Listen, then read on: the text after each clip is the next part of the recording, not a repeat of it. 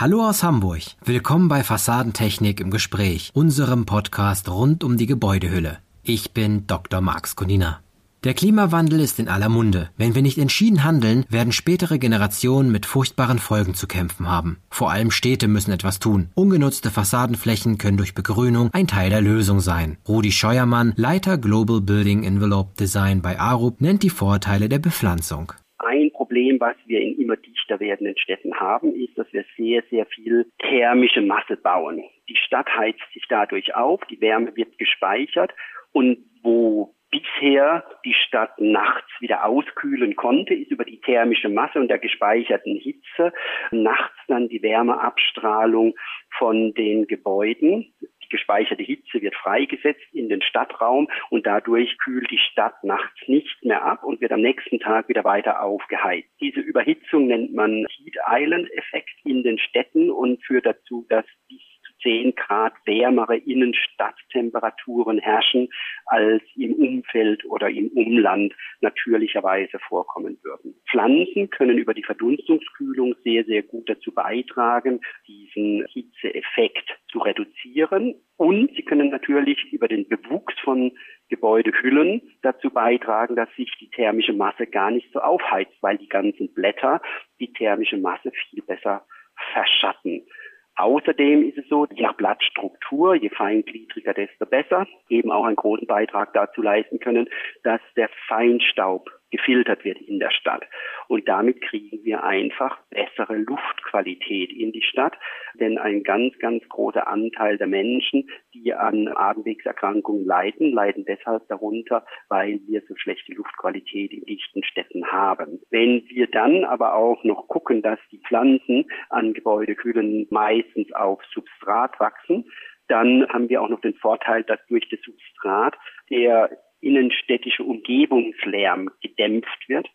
Und damit kommen wir dann in eine Situation, wenn die Luft nicht so heiß ist und die Luft sauber ist und Lärm nicht so groß ist, dass wir hervorragend und besser freie Kühlung, das heißt öffentbare Fenster nutzen können und damit weniger Klimatisierung betreiben müssen. Klimatisierung verbraucht sehr, sehr viel Energie und freie Kühlung über Pflanzen helfen uns da einfach die CO2-Bilanz zu verbessern.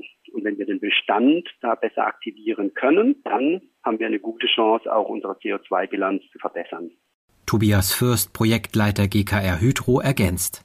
Ein ganz wesentlicher Aspekt, das ist der Grund, warum das in München mittlerweile eben vorgeschrieben ist, ist das Thema Biodiversität, Lebensräume für Insekten im städtischen Umfeld schaffen. Aber nicht nur für Insekten eine gute Umgebung schaffen, sondern vor allem auch für uns Menschen, dass wir uns in dieser doch ja betongetriebenen Umgebung, also über die letzten Jahrzehnte, wie sich unsere Städte entwickelt haben, ist ja wenig natürliches Material, sondern es ist halt viel Glas, Steinfassaden und Betonoberflächen im, im Straßenbereich, dass wir uns wohlfühlen, dass wir wieder diese Verbindung zur Natur bekommen und vielleicht damit auch generell das zum Andenken und zu einer Verhaltensänderung beiträgt. Es ist aber auch genauso ein Schutz für die Gebäudehülle, also vor wechselnden Temperaturen, also die Temperaturschwankungen von der Fassade, die sind schon relativ groß. Das können schon mal ja, minus 10 bis plus 50 Grad sein. Wenn eine Pflanze davor ist, dann wird das massiv reduziert. Um auf das Thema hinzuweisen, hat Scheuermann gemeinsam mit Kuratorin Hilde Strobel die Ausstellung Einfach Grün Greening the City im Deutschen Architekturmuseum in Frankfurt am Main organisiert. Das Ziel der Ausstellung war, wir wollen mehr Grün in die Stadt bringen, weil Grün für die Stadt sehr, sehr positive Effekte erzeugt. Aber nicht nur mit Neubauten, sondern vor allen Dingen auch den Bestand aktivieren. Wir haben den allergrößten Teil unserer Gebäude macht einfach der Bestand aus. Und wenn wir etwas verändern wollen, dann müssen wir den Bestand einbeziehen. Und deshalb dann auch nicht nur die Information, was man alles machen kann, sondern eben auch den Aufruf mit Call for Projects zu sagen, jede Pflanze zählt. Wir rufen die Bevölkerung auf, ihren Beitrag zu leisten, die Projekte einzureichen und die werden dann angeguckt und eben auch entsprechend prämiert. Das Umweltamt hat als Partner für diese Ausstellung in Frankfurt Gelder bereitgestellt, um bei den Erreichungen 50 Prozent der Begrünungsmaßnahme der Bevölkerung mit zu finanzieren. Also Sie können dann einen Antrag stellen, einen Zuschuss von 50 Prozent und setzen das Ganze um und schicken es dann ein und landen in der Ausstellung und werden dann die Bewertung mit einbezogen. Und wir glauben, dass das ein wichtiger Aspekt ist, dass wir die Bevölkerung damit einbeziehen. Die Ausstellung beantwortet auf den Stellwänden typische Fragen zur Fassadenbegrünung. Die Veranstalter wollten Fragen um grüne Fassaden, die entstehen, beantworten, wollten aber auch dann in diesen elf kleinen Innenhöfen, die das Museum hat, in jedem Innenhof ein anderes Begrünungssystem vorstellen. Und was das Tolle daran ist, ist, dass man wirklich identische Situationen hat. Man hat elf Höfe mit identischen Witterungsbedingungen und Lichtbedingungen und so weiter. Und wir können jetzt verschiedenste Systeme mit unterschiedlichen Pflanzen, intensiv und extensiv, vorstellen und man kann erleben, wie die Pflanzen sich in der gleichen Situation auf unterschiedlichen Fassadenbegrünungssystemen entwickeln. Finde ich etwas, was sehr schön ist, wenn man es begreifen kann, also im wahrsten Sinne des Wortes. Scheuermann unterscheidet zwischen extensiven und intensiven Systemen der Fassadenbegrünung. Man einfach grundsätzlich mal unterscheiden, ob es intensiv oder extensiv ist. Und vielleicht die Flachdächer, die begrünt sind, die sind meistens sich selbst überlassen und das nennt man extensive Begrünung. Die leben von dem Wasser und von dem Licht und tatsächlich auf ein Dach fällt und werden nicht gesondert bewässert oder gedüngt nennt man extensiv. Und man das auch an einer Fassade machen kann. Aber an einer Fassade braucht das eben ein bisschen mehr Raum, damit natürlich Volumen da ist, um Wasser zu halten, um den Pflanzen entsprechendes Volumen zu geben, dass sie in einer bestimmten Größe das auch überleben können. Dann kann man das extensiv machen. Wenn man aber wenig Platz hat, dann geht man auf schlankere Systeme. Je schlanker das System, desto weniger Substrat ist für die Pflanze da, um sich entwickeln zu können. Also muss ich gucken, dass ich das entsprechend bewässere, dass ich das entsprechend dünge, dass ich das entsprechend auch immer wieder austausche, weil eben in so kleinen Pflanztrögen schon auch mal die Gefahr besteht, dass eine Pflanze kaputt geht, weil sie einfach in der Witterung nicht unbedingt bestehen kann. Und das ist dann eben der etwas höhere Pflegeaufwand, wo man dann sehr viel drum kümmern muss und das nennt man dann intensive Fassadenbegrünung. Bei der Bepflanzung sind verschiedene Faktoren wichtig. Fürst? Das hängt natürlich vom Standort ab, von der Himmelsrichtung, von den klimatischen Gegebenheiten, auch natürlich mit Blick auf sich ändernde klimatische Gegebenheiten. Also das, was heute funktioniert, funktioniert das auch noch in zehn Jahren. Oder wie sieht es mit Schädlingsbefall aus, so wie man es bei Buchsbäumen oder den Kastanienbäumen kennt. Die werden alle von Schädlingen befallen, die braucht man jetzt heute nicht mehr neu pflanzen. Aber erstmal planerisch, wenn man sich damit beschäftigt. Das Wichtigste ist, dass das Gesamtkonzept am Ende robust ist, möglichst autark in dieser künstlichen Umgebung funktioniert, ohne groß eingreifen zu müssen. Also das heißt minimaler Unterhalt.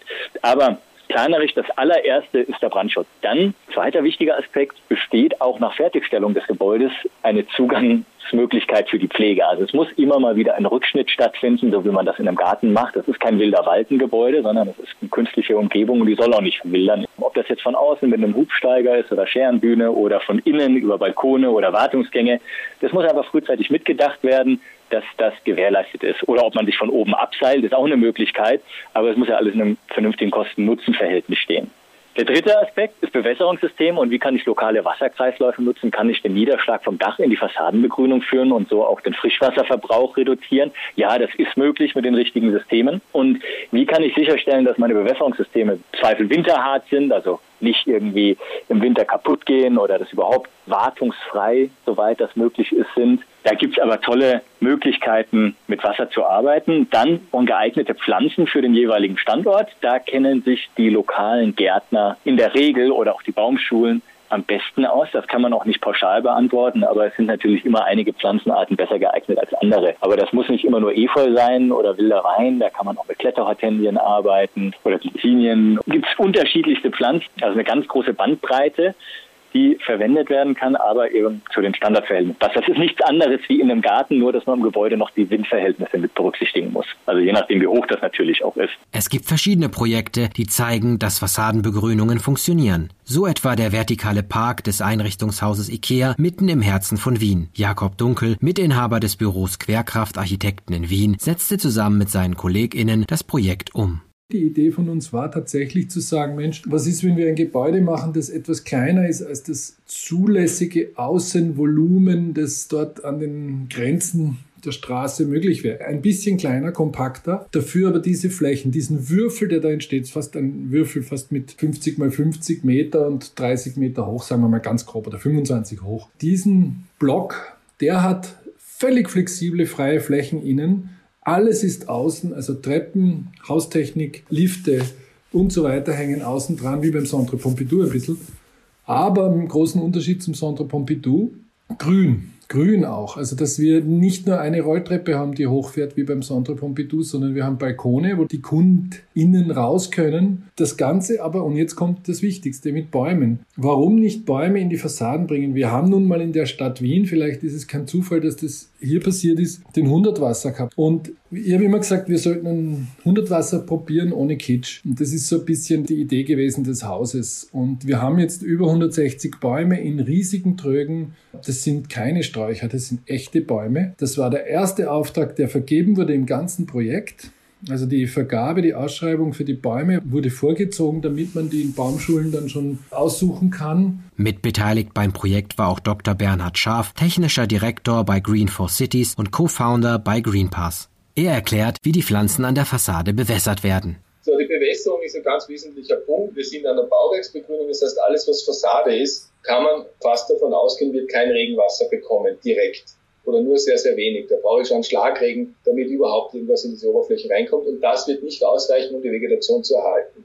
Normalerweise hat der Baum ungefähr dieselbe Biomasse, wie man oben sieht in der Erde als Wurzel. Das ist ungefähr ähnliches Verhältnis, damit man mal weiß, wie groß dieser Organismus ist. Jetzt habe ich aber einen Topf, der größte Topf, den wir haben, ist 220 im Durchmesser und 2 Meter hoch.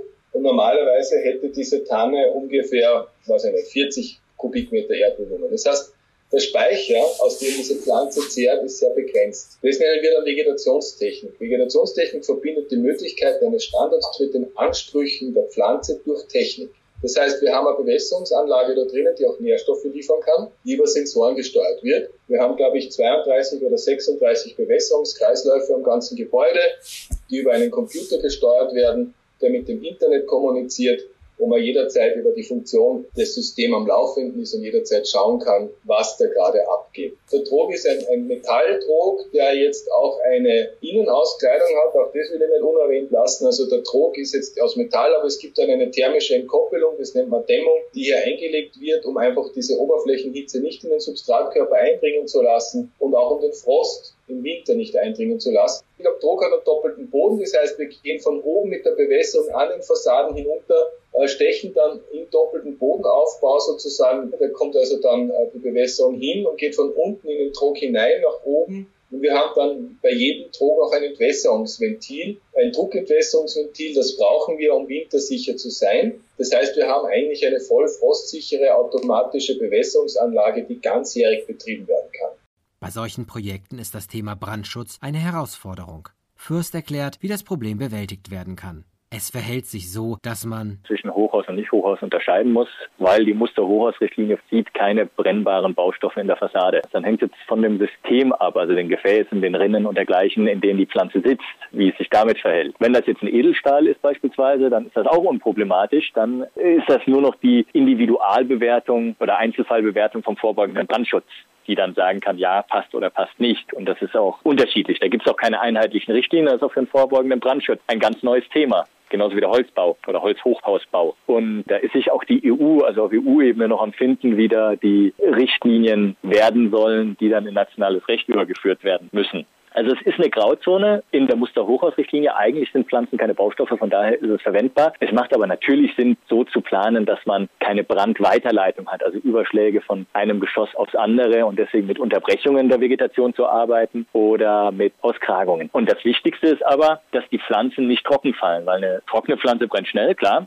kann dann vielleicht auch sogar ein Brandauslöser sein. Aber wenn sie feucht ist, dann brennt sie auch nicht sonderlich gut und wird auch kein Brandauslöser sein. Also wenn mal aus irgendeinem Grund möglicherweise eine Zigarette aus dem Fenster geschnippt wird. Und das ist ganz wichtig, deswegen spielt auch Bewässerung eine Rolle und deswegen ist auch wichtig, dass Bewässerungstechnik sehr robust ist und ausfallfrei und idealerweise, wenn sie ausfällt, dass auch noch so ein großer Wasserspeicher vorhanden ist, dass das einige Wochen dauert, bis die Pflanzen wirklich trocken werden würden. Das lässt sich aber alles technisch umsetzen. Alle Interviewteilnehmer sind überzeugt, dass Architektur diesen Weg gehen muss. Dunkel. Na, was ich toll finde, deswegen so diese Bandbreite, die Bandbreite von einem, ich sage jetzt Birkenstock-Öko, 100 Wasser, grün bis zu Golfrasen auf dem Dach, bis zu Hecken vom Ingenhofen, bis zu berankten Fassaden von Fink und Jocher Studentenheim, sehr schön.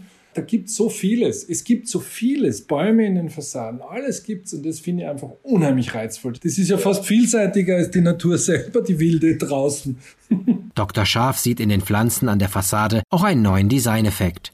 Ich sage immer, grün ist das neue Glas. Es soll nicht alles gleich sein, es wird auch nie alles gleich sein, hoffe ich. Und die Vielfalt macht es aus. Für Scheuermann führt kein Weg an Pflanzen in der Stadt vorbei, um die CO2-Bilanz von Gebäuden zu verbessern. Ich glaube, die Gebäudehülle wird sich dahin entwickeln müssen, dass wir CO2-neutraler mit Materialien arbeiten, dass wir versuchen, CO2-Ausstoß ärmere Materialien verwenden, dass wir mehr Gebäudehülle begrünen, um eben entsprechend diese CO2-neutralen Ziele bis 2050 erreichen können. Das wird eine ziemliche Herausforderung und wir müssen alles einsammeln, was geht. Und wir werden nicht mehr bedenkenlos einfach nur Aluminiumverkleidungen oder Stahlverkleidungen oder auch Lichtbetonflächen als Vorhangschale davor hängen können, weil einfach in der Produktion und der Verarbeitung dieser Materialien sehr, sehr viel CO2 gebunden ist. Und dort müssen wir einmal in der Materialtechnologie schauen, dass wir Lösungen finden, wie wir CO2-neutraler arbeiten können, aber auch in der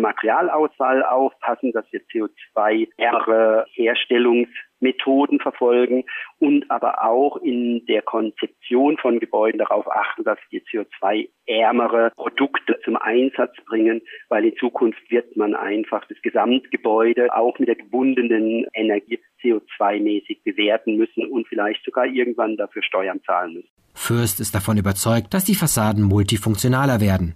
Die Fassade ist der einzige nicht wirtschaftlich genutzte Part am Gebäude im Prinzip.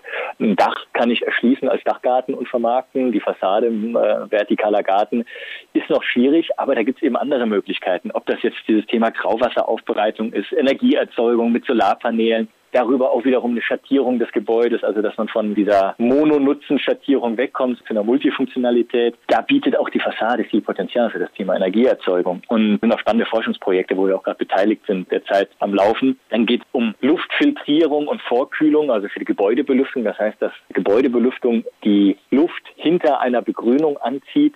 Da gibt es auch schon fertige Konzepte für, die, wie das realisiert werden kann. Und dann ist die Luft zum einen sauberer und zum anderen schon gekühlter. Das heißt, man muss weniger Energie reinstecken, um möglicherweise eine Klimaanlage zu betreiben. Ist auch nicht nur für Deutschland, sondern für südlichere Länder noch ein ganz wesentlicher Aspekt. Das Thema Urban Farming, lokale Lebensmittelerzeugung, ist auch etwas, was sehr viel diskutiert wird, wo es auch viele Versuchsaufbauten gibt und Überlegungen, wie das voranschreitet. Und ja, Verschattung durch Pflanzen und dieses aktive Nutzen. Stellen Sie sich vor, Sie haben vor Ihrem Fenster können Sie aufmachen, dann können Sie sich ein Pflanzgefäß an der Schiene rüberziehen Sie blicken im Hochsommer ins Grüne, es ist aber kühl und verschattet, es kommt frische Luft rein. Und wenn Sie dann abends wieder die Sonne reinhaben wollen, können Sie das wieder rüberschieben. Die Fassadenbegrünung ist für ihn im Prinzip ein Riesenbaukasten, wo ganz viel passieren kann. Also die Technik steht und da sind jetzt die Architekten gefragt.